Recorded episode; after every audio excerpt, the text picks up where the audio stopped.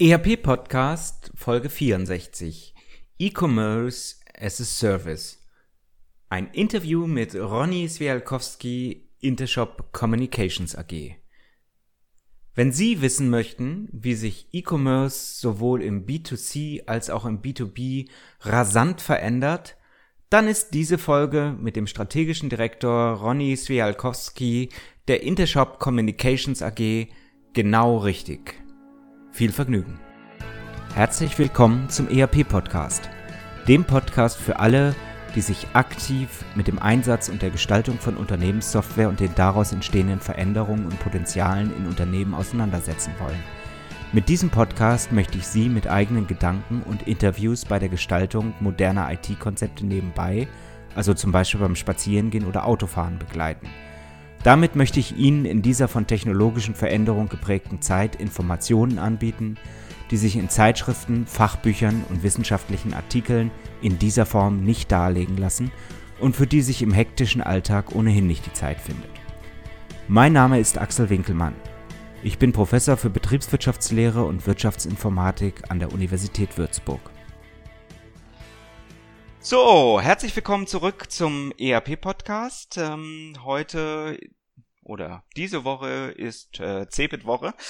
Und ähm, Cebit, das ist natürlich auch immer ein Blick nach vorne, aber auch ein Blick zurück. Und ich habe mir überlegt, ich lade heute mal ähm, jemanden ein von einer Firma, die eigentlich die Cebit auch über Jahre mitgeprägt hat, die selber sehr stark mit der New Economy verhaftet war, muss ich sagen, war, ja. Und ähm, die heute eine wahnsinnig interessante, ein wahnsinnig interessantes Geschäftsmodell aufgebaut hat, tolle Technologie aufgebaut hat. Ich rede über die Firma Intershop Communications und ich begrüße heute ganz herzlich bei mir Herrn Swialkowski. Herzlich willkommen bei uns im ERP-Podcast. Hallo. Herr Swiatkowski, mögen Sie sich zunächst mal vorstellen, wer ist die Person Ronny Swiatkowski? Ja, gern. Ähm, ja, also zunächst mal bin ich ähm, Wirtschaftsingenieur äh, und wie Sie ja schon gesagt haben, ich arbeite bei der Firma Intershop. Ich verantworte hier die ähm, unsere strategischen Partnerschaften. Äh, das sind in der Regel unsere größeren Partner, ja, wie zum Beispiel eine Microsoft, aber auch viele äh, Logistikpartner von uns äh, betreue ich hier, ja, nur einige zu nennen, eine Firma wie Panalpina äh, oder Moduslink. Und äh, das macht mir seit vielen Jahren sehr viel Spaß und äh, ich werde nicht müde damit. Sie sind ja jemand, der die Intershop ähm, jetzt nicht vom ersten Tag an mitbegleitet hat, sozusagen als Mitarbeiter, aber doch schon ja auch eigentlich noch zu Zeiten der New Economy, oder? Ja, kurz danach äh, tatsächlich. Also ich bin äh, 2001 äh, eingestiegen bei Intershop. Das war ja kurz nach dem äh, Platzen der E-Commerce-Blase sozusagen. Aber seitdem ähm, doch schon äh, tatsächlich äh, eine, eine ganze Weile, ja. Können Sie so ein bisschen aufzeigen für die, die Intershop jetzt nicht in ihrer vollen Geschichte ähm, auf dem Schirm haben, was macht das Unternehmen, wo kommt das Unternehmen her. Dann gab es ja mal eine, eine schwarze, eine dunkle Zeit für die Intershop und heute ist äh, sehr, sehr viel Licht äh, da. Vielleicht können wir den Weg ein bisschen nachzeichnen. Ja, sehr gerne.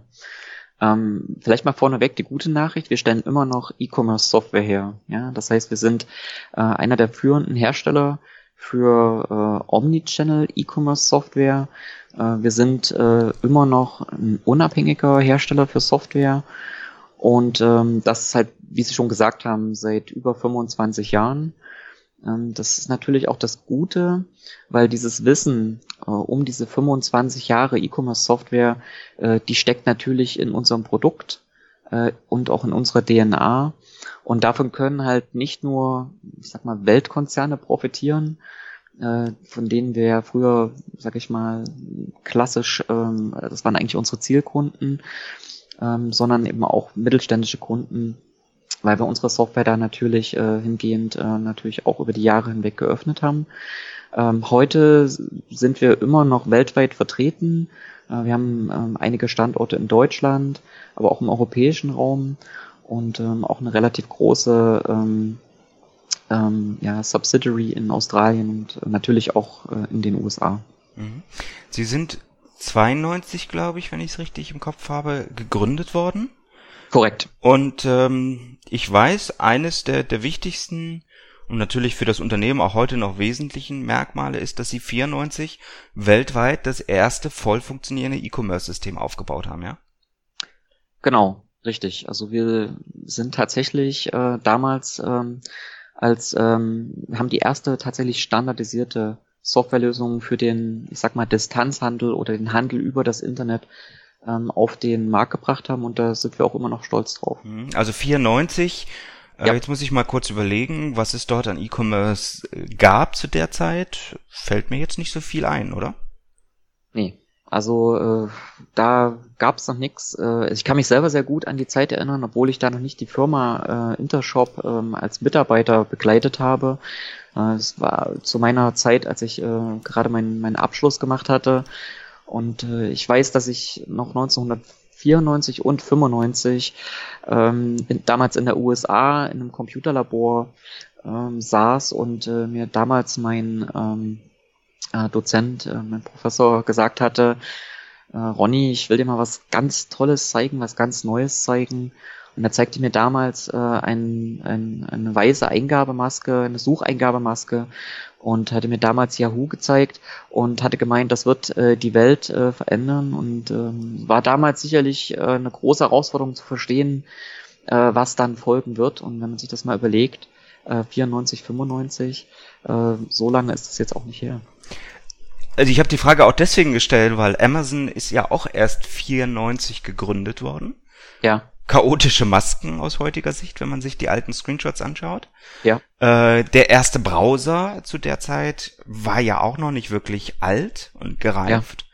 Äh, und die Firma Intershop hat damals schon gesagt, wir gehen nach vorne, wir machen technologische Pionierarbeit, wir bauen ein E-Commerce-System auf, ja.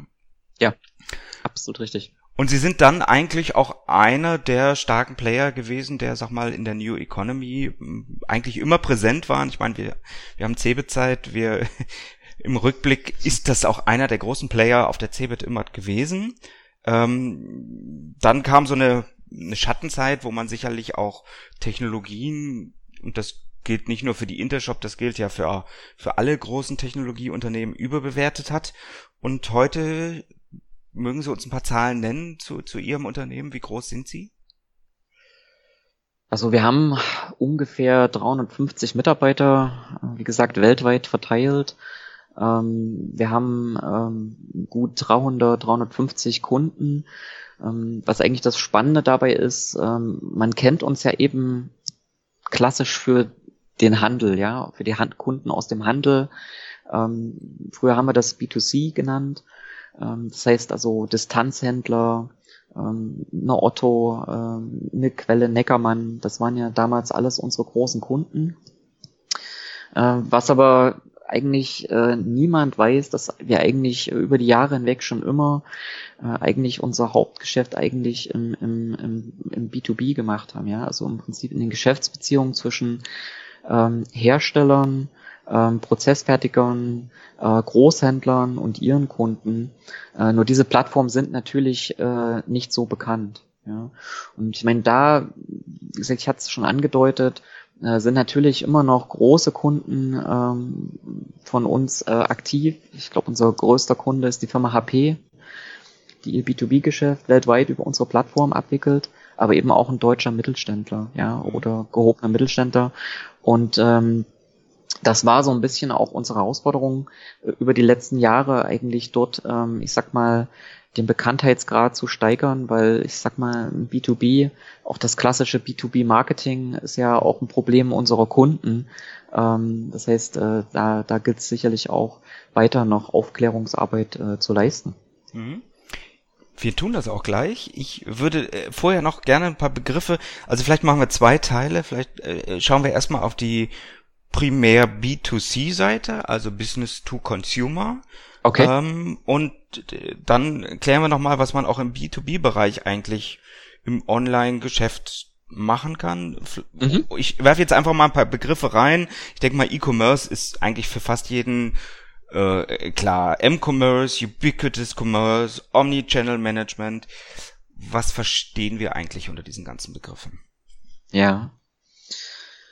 Also für uns bildet eigentlich erstmal der Begriff E-Commerce äh, grundsätzlich äh, die Klammer, ja. Und äh, E-Commerce beschreibt eigentlich auch auch ganz gut, ähm, ähm, ich sag mal, alles, was damit verbunden ist.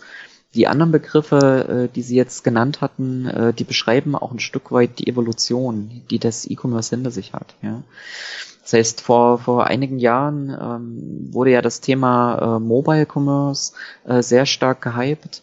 Ähm, inzwischen äh, verkauft man oder begegnet man seine Kunden ja auf verschiedensten Touchpoints, egal ob das jetzt ein Handy ist, ähm, bis hin ähm, zu, ich hatte es jetzt neulich sogar im Auto, ja, fangen jetzt äh, die Autos an, äh, mit uns zu sprechen. Das heißt, ähm, das Device selber äh, tritt immer weiter in den Hintergrund, ist eigentlich nur noch ähm, ein, ein Mittel zum Zweck. Aber grundsätzlich geht es ja darum, äh, diese Kundenbeziehungen ähm, zu haben. Und äh, die Kunden springen ja über diese Kanäle. Ja, und dann sind wir auch beim Begriff Omni-Channel Commerce. Ähm, eigentlich ein Beispiel, was so mit, mit Commerce nicht so viel zu tun hat, ist aber, ich kann das ja gut bei meinen Kindern äh, ablesen ähm, wenn die heutzutage, ähm, ich hätte gesagt, früher Fernsehen konsumieren, heutzutage ist das natürlich dann äh, äh, ein Streamingdienst, ähm, dann schauen sie das tatsächlich auf dem Fernseher, laufen dann ins Wohnzimmer, gucken aufs Tablet, schnappen sich dann vor meiner Frau das Handy und dann gehen sie wieder zurück. Und äh, dabei äh, gucken sie ein und dieselbe Sendung und das Device selber erkennt das und man wechselt das einfach nur noch. Und ich sag mal, diese Erwartungshaltung, ja, die, ich sag mal in dem Fall meine Kinder, die sind jetzt noch relativ jung, aber die, die neuen Generationen, ähm, ja, die Millennials, ähm, zum Beispiel ähm, einfach aufsaugen, das erwarten sie natürlich auch im E-Commerce. Äh, und da sind wir natürlich gefordert. Und ähm, das ähm, daran, das ist ein ganz spannendes Thema für uns, an dem wir natürlich jeden Tag arbeiten. Mhm. Das ist der B2C-Bereich sicherlich. Äh, jetzt haben Sie gesagt, Sie machen sehr viel Geschäft mittlerweile auch im äh, B2B-Bereich. B2B. Was, ja. was kann ich mir darunter genau vorstellen? Wie funktioniert da das Zusammenspiel der unterschiedlichen ja, geschäftlichen äh, Partner? Ja, das ist ein ganz wichtiges Thema, was, äh, was auch mir persönlich sehr am Herzen liegt. Ähm, und ähm, ich kann B2B-Commerce nicht erklären, ohne übers B2C zu kommen. Ähm, man muss sich das so vorstellen, äh, im B2C, ähm, ich hatte es ja erwähnt, gab es ja früher eine, eine, große Vielfalt. Ja. Es gab ja äh, in, insbesondere in Deutschland ähm, natürlich ähm, Quelle Otto Neckermann, also ich sag mal den klassischen Distanzhandel. Ähm, dann, Sie hatten es selber erwähnt, kam Amazon auf und hat im Prinzip äh, den Markt platt gemacht. Ähm, das Spannende daran ist aber, dass Amazon, aber auch jeder andere B2C-Händler dort Standards gesetzt hat und auch eine gewisse Erwartungshaltung damit verknüpft hat. Und ähm, das B2B ist ja ein bisschen nachgelagert gewesen. Ähm, es gibt nach wie vor nur sehr wenige, ich sag mal, B2B-Plattformen. Nicht jeder Hersteller, nicht jeder äh, Prozessfertiger hat ähm, Applikationen, die in irgendeiner Form äh, den digitalen Handel äh, unterstützen. Ähm, aber ähm, das passiert und es passiert genau jetzt. Ähm, das Spannende ist jetzt an der Sache, dass heutzutage unsere Geschäftspartner ja, von unseren Kunden halt äh, nicht mehr gewillt sind, eine digitale Einkaufsplattform äh, hinzunehmen, die, ich sag mal noch, ich sag mal eine B2X oder oder äh, ja oder oder oder einer, einer monochromen äh, äh, professionellen Welt entspricht, sondern sie möchten eigentlich in ihrem Geschäftsleben die gleiche Erfahrung sowohl vom Service als auch von der Usability als auch von der Experience erwarten, als wie sie das ähm, machen, wenn sie als Privatperson einkaufen. Und an der Stelle verschmilzt eigentlich ähm, dass äh, die Erwartungshaltung von B2B-Kunden mit dem eines äh, Endkunden im B2C. Ja?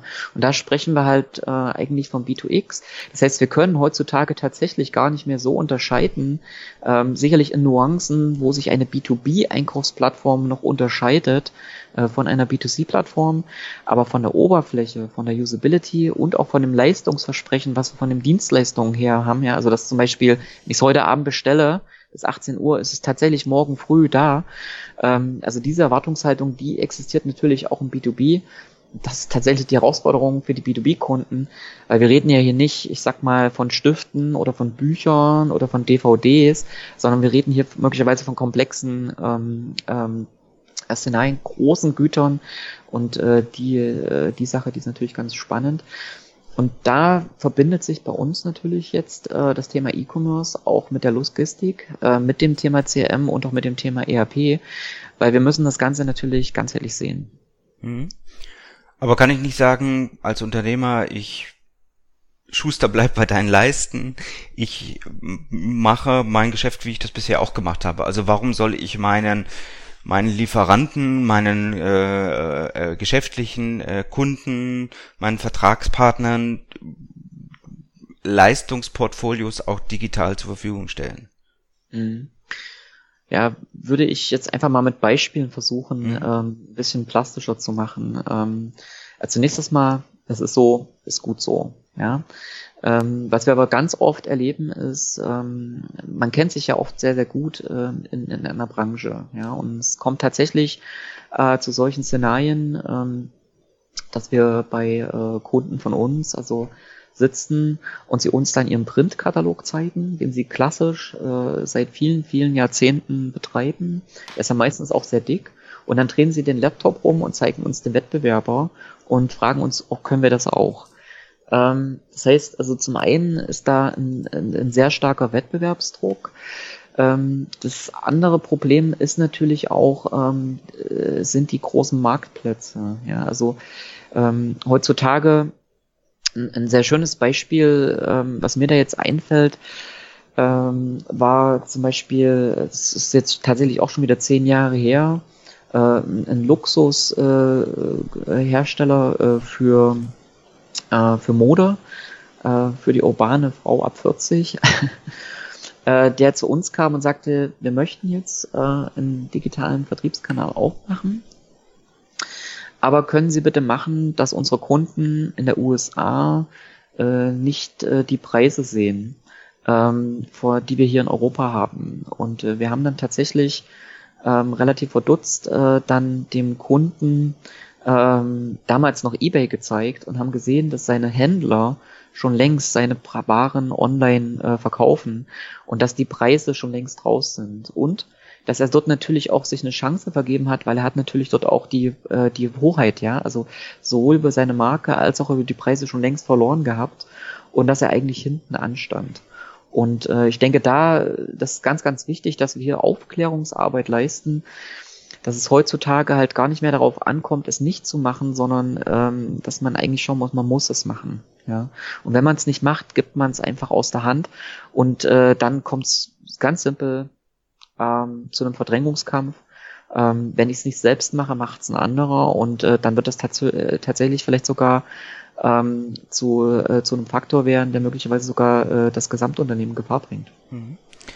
Ähm, in dem Zusammenhang wird ja auch immer etwas äh, in den Raum geworfen, die digitale Regalmeterverlängerung. Was versteht man darunter?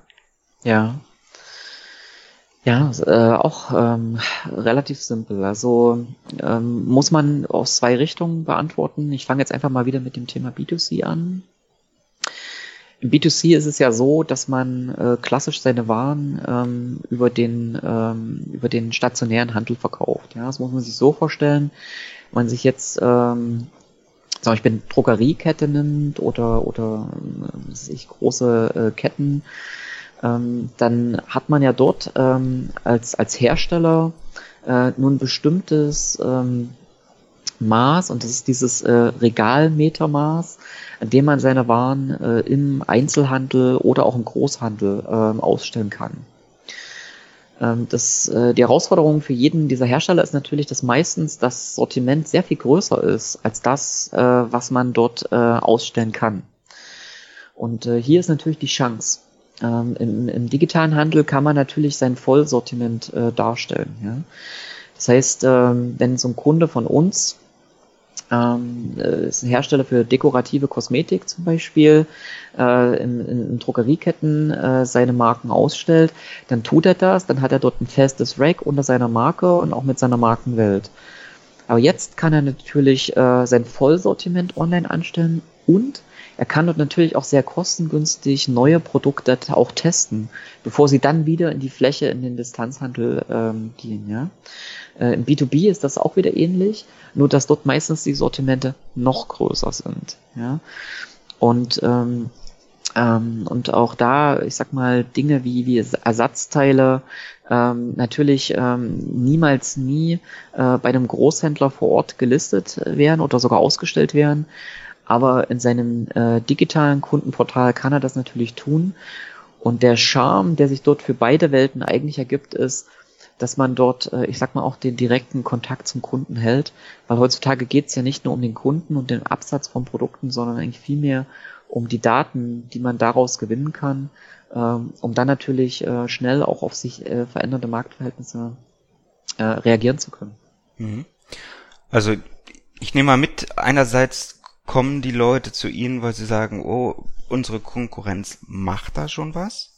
Mhm. Ähm, Andererseits kommen die Leute aber auch zu ihnen, weil sie Potenziale langsam erkennen und sehen, dass sie nicht noch einen Vertriebskanal haben, sondern durchaus auch Dinge online anders machen können, äh, neue äh, Möglichkeiten erarbeiten können, die sie vorher nicht hatten, ja? Ja, das ist äh, vollkommen korrekt. Also ich sag mal, ich meine, das, das, das, das Hype-Thema schlechthin momentan ist ja auch die Vernetzung äh, von Dingen, ja. Das heißt also, früher oder auch immer noch, äh, ein Kunde von uns ist zum Beispiel die Firma Miele. Ähm, äh, Miele betreibt quasi für uns ähm, verschiedenste Portale, ne, klassische ähm, Endkundengeschäftsportale, wo man, ich sag mal, Verbrauchsgüter nachbestellen kann, ähm, Spülmaschinen, Tabs, ähm, Waschmittel, ähm, aber auch, ich sag mal, Ersatzteile, ja, oder ich, ähm, irgendwelche Backbleche, die dann äh, möglicherweise über die Zeit sich verschlissen haben, aber eben auch ähm, B2B-Portale, wo dann die Händler von Miele äh, Produkte nachkaufen können. Was jetzt aber neu ist, ist, äh, dass Miele natürlich auch äh, diese Geräte als Smart Devices ausstattet. Das heißt, äh, der Kühlschrank weiß inzwischen, ähm, äh, was, was äh, darin ist. Äh, die ähm, Herde sind komplett mit Rezepten versehen. Ähm, und Miele geht hier dann Schritte, dann natürlich auch diese, diese Produkte, die Waren, die man zum Kochen braucht, dann auch äh, über diese Geräte nachbestellen oder überhaupt generell bestellen zu können. Ähm, äh, bis hin zu solchen Sachen, dass natürlich äh, eine Miele Waschmaschine natürlich auch weiß, ähm, über die ganze Sensorik, die sie inzwischen an Bord hat, äh, wann, sag ich mal, äh, es zum Beispiel eine Unwucht gibt äh, bei der Schleuter und sie sehr, sehr genau predikten können, wann es hier zu Verschleiß kommt. Und Miele macht natürlich dort ein Qualitätsversprechen.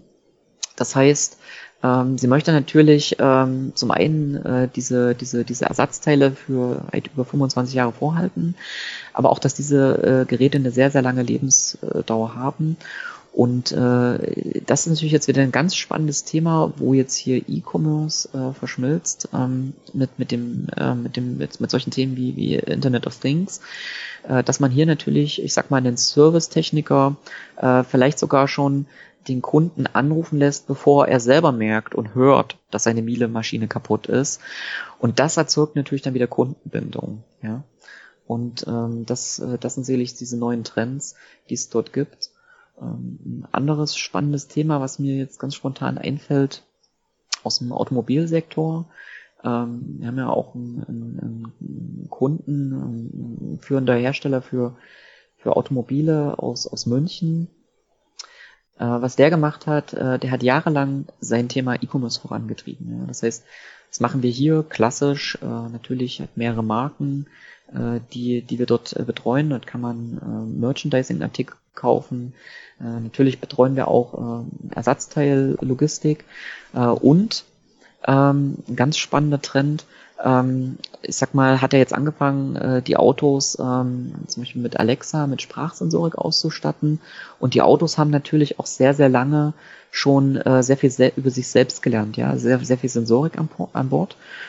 Und jetzt ist genau jetzt der Zeitpunkt, wo das alles zusammenkommt. Das heißt, wenn ich jetzt einen Unfall habe und mir zum Beispiel ein Spiegel abgefahren wurde oder ich habe äh, irgendwie einen Kratzer dran, was habe ich früher gemacht? Ich habe meine, meine Filiale angerufen, ähm, ich musste beschreiben, äh, meinen Namen, was ich von Auto habe, ähm, dann musste ein Termin ausgemacht werden in der Werkstatt.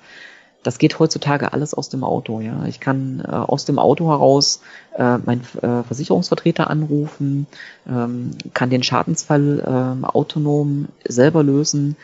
Das Auto kann selber aber den Schadensfall auch schon melden. Es weiß ja, wer, welches es ist. Es weiß ja, äh, welcher Spiegel abgefahren wurde. Es weiß ja den Farbcode.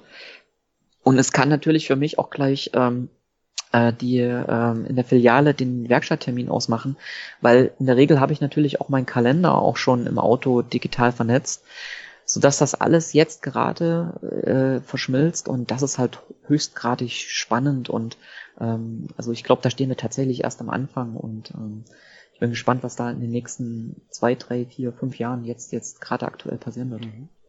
Ich äh, ergänze jetzt einfach mal ganz unverschämt an der Stelle. Ja. Ich habe in Folge 50 ein äh, Podcast-Interview gemacht mit einem Unternehmer, der quasi vollständig E-Commerce und ERP miteinander verschmolzen hat und mhm. im Prinzip sein Geschäftsmodell komplett automatisiert hat.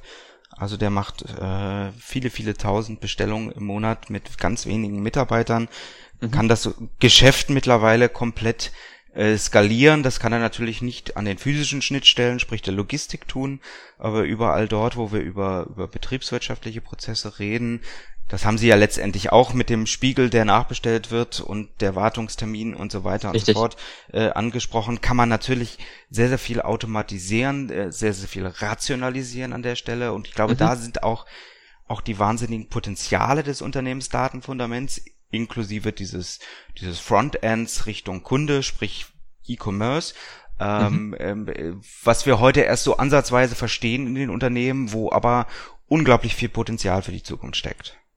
Mhm, absolut. Also was, äh, was wir hier erleben, eher aus dem B2B äh, kommend und äh, wahrscheinlich auch eher im, im, im Mittelstand, ähm, ist ja immer klassisch, äh, die Geschäftsbeziehung früher äh, wurde eigentlich immer, äh, also ich hatte ja vorhin den Katalog genannt, aber sehr oft auch über den Außendienstvertrieb realisiert, ja.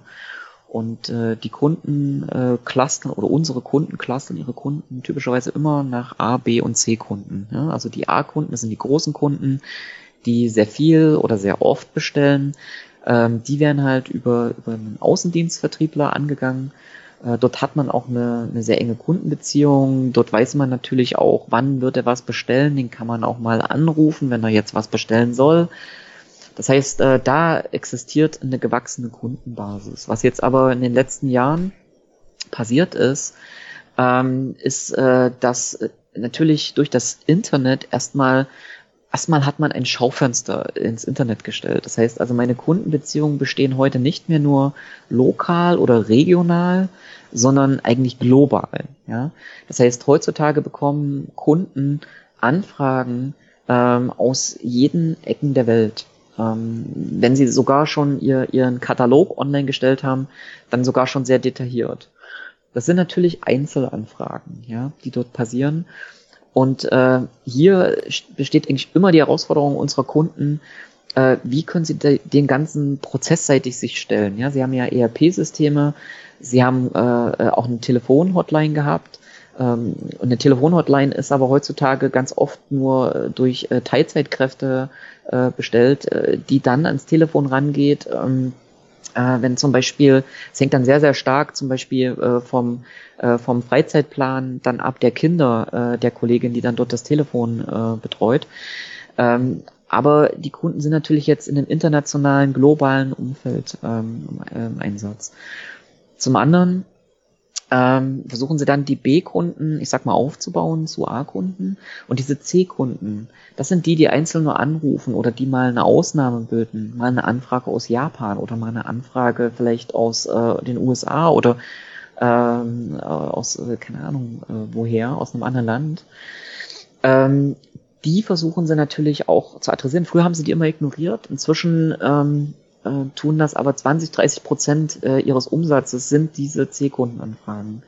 Und jetzt versuchen die Kunden hier das äh, zu erschlagen mit einem digitalen Kundenportal. Das ist meistens der Punkt, wenn sie zu uns kommen und dann sagen, können Sie das auch? Ähm, und das machen wir dann auch mit den Kunden.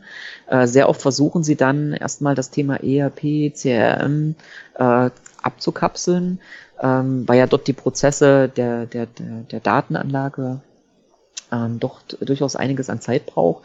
Und die Kunden, ich hatte es ja vorhin gesagt, haben ja die Erwartungshaltung, nee, wenn ich ein digitales Kundenportal habe, wenn ich meine Waren digital anstelle, dann möchte ich die Bestellung jetzt auslösen, ja, und nicht fünf Tage warten oder zehn oder 15 Tage warten, bis mein Stammdatensatz im ERP dann halt angelegt ist äh, und halt die Background-Screens äh, halt durchlaufen ist.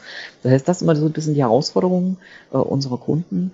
Und das Spannende ist, und das ist immer wieder äh, der, der Glücksmoment auch für uns, äh, wenn dann die A-Kunden unserer Kunden nicht mehr verstehen, wieso ein C-Kunde in einem digitalen Kundenportal bestellen darf und sie nicht, weil sie sind ja die Großkunden. Unser Glücksmoment ist dann immer, wenn der Außendienstvertriebler dieses digitale Kundenportal für C-Kunden nutzt, um äh, ein sehr variantenreiches Produkt ähm, zu konfigurieren äh, mit seinem Laptop äh, online und dann gemeinsam äh, das, das, äh, die Bestellung telefonisch oder ein Fax aufzunehmen. Und dann natürlich es immer zu diesem Shift kommt, dass die Großkunden natürlich auch nicht verstehen, warum das äh, diese C-Kunden ähm, halt nur dürfen. Und da sieht man eigentlich auch, dass heutzutage das eben alles verschmilzt, ja. Ähm, A-Kunde mit B-Kunde mit C-Kunden. Und zum Schluss äh, sind Kunden immer nur Kunden und äh, Kunden sind Menschen und äh, warum sollten wir Menschen nicht Menschen behandeln? Das heißt, ähm, sollten einfach unseren Kunden dort einfach alles ähm, äh, in dem, heutzutage mit dem de facto Standard zur Verfügung stellen. Mhm. Ich glaube, das ist äh, das ist schön, dass Sie das sagen, weil ich äh, rede mir da immer so ein bisschen den den Mund fusselig mit dem Mittelstand. Also das ist etwas, was man sehr, sehr gut beobachten muss. Wo ist eigentlich der wirkliche Nutzen des Kunden? Sie sagen jetzt, mhm. naja, die A-Kunden denkt das Unternehmen, müssten ja eigentlich über die Außendienstmitarbeiter, über die 1 zu 1 Gespräche intensiv betreut werden, aber der Kunde, der will eigentlich was ganz anderes, der will nämlich die Informationen haben, der will schnell, der will in Echtzeit eigentlich bestellen. Äh, mhm. Und so verschieben sich äh, eigentlich auch die Wahrnehmungen auf das, was, was wir als Unternehmen anbieten mhm. können, wie sich auch die Geschäftsmodelle an der Stelle verändern und, und, und, und ja. sich das Mindset so ein bisschen äh, auch verändern muss. Ja, ähm, absolut. Ich habe dazu ich, selber ja. auch eine Folge gemacht über eine sehr persönliche Folge über über die die eigene Familie, die Musikindustrie im Wandel. Äh, mhm. Folge 40, wenn Sie mal hören wollen, wie wie sich also komplett Branchen von ihrem Nutzen, von dem Kundennutzen verschieben. Ähm, auch die Folge, weiß ich nicht, muss ich jetzt in die Shownotes packen, 54 55 ähm, äh, sind, sind sicherlich sehr spannende Folgen. Mhm. Ähm, ich glaube, dass das ganz wichtig ist zu verstehen. Der Kunde erwartet heute etwas anderes. Der Nutzen des Kunden ist heute etwas anderes, den ich bedienen muss, als er das noch vor, vor drei, vier, vor fünf Jahren war.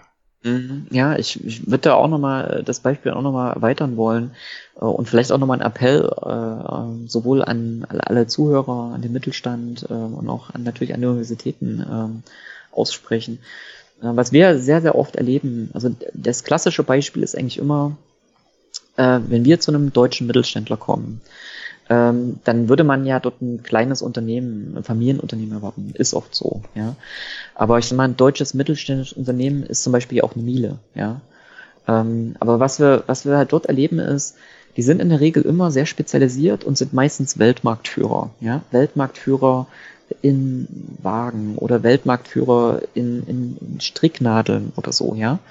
Und dann machen sie immer äh, wahnsinnig viel Umsatz, ja. Da stehen oft, äh, also da stehen Zahlen im Raum 600, 800 Millionen, 400 Millionen Euro Umsatz. was wir dann immer erleben ist, kommen immer zu uns und sagen, naja, wir digital, also entweder machen wir noch gar nichts oder sie machen schon was. Wenn sie schon was machen, machen sie meistens schon 20, 30, manchmal 50 Prozent ihres Umsatzes digital, online. Ähm, und dann sagen sie, aber das wächst uns über den Kopf. Ja. Und dann fragen sie uns, was kostet denn das? Und dann sagen wir, naja, also sagen wir mal 50.000, 100.000 Euro äh, für die Einführung von so einem digitalen Kundenportal. Und dann sagen sie, nee, das ist zu teuer, das geht nicht, das ist un unglaublich. Und dann zeigen sie uns aber voller Stolz äh, ihr, ihr Hochregallager, das sie gerade für 15 Millionen Euro gebaut haben. Äh, oder sie zeigen uns äh, einen Elektrozaun, den sie gerade für 400.000 Euro um ihre Produktionsstätten gezogen haben, äh, weil sie jetzt, äh, ich sag mal, ihre Produkte natürlich auch im, im globalen Handel äh, innerhalb dieser äh, Betriebsgrenzen verzollen. Ähm, und sie machen aber die Hälfte, also ne, von 400 Millionen, 200 Millionen machen sie jetzt schon online ähm, und äh, um so ein digitales Kundenportal aufzubauen, sind 100.000 Euro zu wenig. Äh, ich höre das gleiche auch im ERP, ich höre das gleiche auch im CRM-Umfeld. Ich glaube, was wir hier machen müssen, ist, wir müssen einfach äh, unseren Kunden äh, dabei helfen, ein Verständnis für die digitalen Güter zu vermitteln, weil die haben seit Generationen, seit vielen hundert Jahren äh, haben sie durch die Familie, durch die Lehre gelernt, was Anlagevermögen ist. Die wissen sehr genau zu rechnen, was der ROI ist für ein Investitionsprojekt, äh, was Anlagevermögen ist. Äh, da fühlen sie sich sehr, sehr sicher. Aber wenn wir jetzt über die Einführung von CRM-Systemen sprechen, wenn wir die Einführung von oder Erweiterung von ERP-Systemen oder von mobilen Applikationen oder von E-Commerce sprechen, das können die nicht greifen. Das Gute ist, die neue Generation kommt hoch. Wir erleben natürlich auch, dass jetzt ähm, Generationen äh, von Mitarbeitern ausgebildet wurden in den letzten zehn Jahren in den Universitäten, die jetzt langsam in Führungsentscheidungspositionen kommen. Die fragen nach diesen Portalen nach. Die haben es aber immer noch schwierig, diese zu verargumentieren. Also ich denke wirklich in fünf Jahren äh, wird die Diskussion schon noch eine ganz andere sein, ähm, als wie sie jetzt noch ist. Aber äh, das ist halt die Herausforderung. Das Problem ist, wir müssen das jetzt machen. Ja, weil äh, wir reden nicht mehr davon, äh, dass digitale Kundenportale in fünf Jahren kommen oder in zehn Jahren kommen, sondern die kommen in einem Jahr, in einem halben Jahr äh, oder in vier Monaten äh, von einem Wettbewerber hoch. Und dann kann es manchmal vielleicht sogar schon zu spät sein. Und ich denke, diesen, äh, diesen, äh, diesen Wettbewerbsnachteil, den müssen wir halt so schnell wie möglich gemeinsam schließen äh, und dort hier einfach auch ähm, Aufklärungsarbeit leisten. Das nehme ich mal als Stichwort. Ich blicke ein bisschen auf die Zeit und äh, ich versuche die Folgen ein bisschen äh, zeitlich so äh, zu äh, schneiden, dass sie äh, auch gut hörbar sind auf einer mhm. Fahrt zum Arbeitsplatz oder wie auch immer. Ähm, ich möchte Sie gerne einladen, mit mir gemeinsam noch ein bisschen weiter über das Thema zu, zu reden, Herr Swialkowski. Das würden wir dann nächste Woche tun. Äh, ich glaube, wir haben noch eine ganze Reihe von Themen, über die wir reden sollten. Wir sollten reden über, welche Artikel funktionieren denn eigentlich online und was funktioniert überhaupt gar nicht. Warum sollte ich heute eigentlich überhaupt noch einen eigenen Auftritt machen? Wie kann ich ja flexibel auf das Ganze eingehen? Also wir haben die Folge ja auch genannt E-Commerce as a Service. Ähm, ähm, welche Möglichkeiten bieten sich mittlerweile für mich äh, in der Cloud? Vielleicht können wir auch über Smart Shelf äh, nochmal sprechen. Also viele, viele mhm. Themen, die es noch zu bereden gibt. Das tun wir nächste Woche. Für diese Woche, Herr Swijakowski, sage ich Ihnen und sage ich Ihnen, liebe Zuhörer, ganz, ganz herzlichen Dank und verbleibe wie immer mit herzlichen Grüßen. Keep connected, Ihr Axel Winkelmann. Ihnen hat der ERP-Podcast gefallen? und Sie konnten wertvolle Erkenntnisse gewinnen? Dann würde ich mich über eine Bewertung auf iTunes freuen, damit auch andere von diesem Podcast erfahren können. Eine Anleitung für die Bewertung finden Sie auf www.erp-podcast.de. Dort finden Sie auch weitere Hinweise, Links und Aktualisierungen zu dieser Folge.